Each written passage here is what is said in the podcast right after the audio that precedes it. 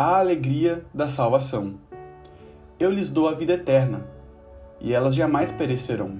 Ninguém as poderá arrancar da minha mão. João 10, 28. Nestes últimos dias, estamos perdendo inúmeras coisas como esperança, amigos, vizinhos, colegas de trabalho, enfim, inúmeros vazios sendo abertos em nosso peito. Temos o objetivo de relembrar.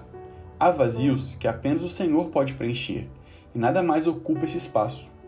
Com essas tristezas em nosso peito, sobra um espaço para o sentimento de desânimo, para a falta de fé e até mesmo a perda de confiança em nosso Senhor Jesus Cristo.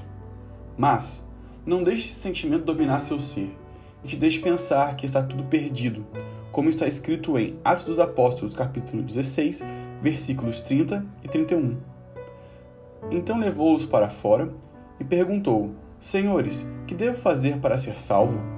Eles responderam: Creia no Senhor Jesus e serão salvos, você e os da sua casa. Neste dia, creia, e a salvação retornará para a sua vida, casa e família. Corra aos pés da cruz enquanto há tempo. Arrependam-se e viva a linda vida de salvação.